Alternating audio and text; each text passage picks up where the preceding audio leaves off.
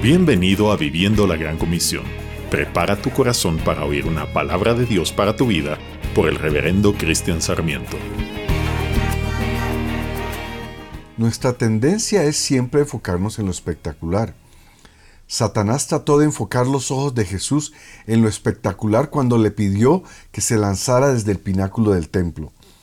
Ante lo espectacular, Jesús entra en acción e hizo que sus discípulos subieran a la barca para que cruzaran el lago antes que él en dirección a Bethsaida.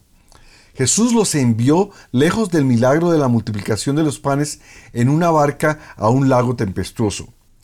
Pareciera que ellos estaban solos en el lago, pero el resultado fue que Jesús se fue al cerro a orar. Yo imagino que se fue a orar para que los discípulos se concentraran en Él y no en el gran milagro de la multiplicación de los panes. Gracias Padre nuestro por Jesús.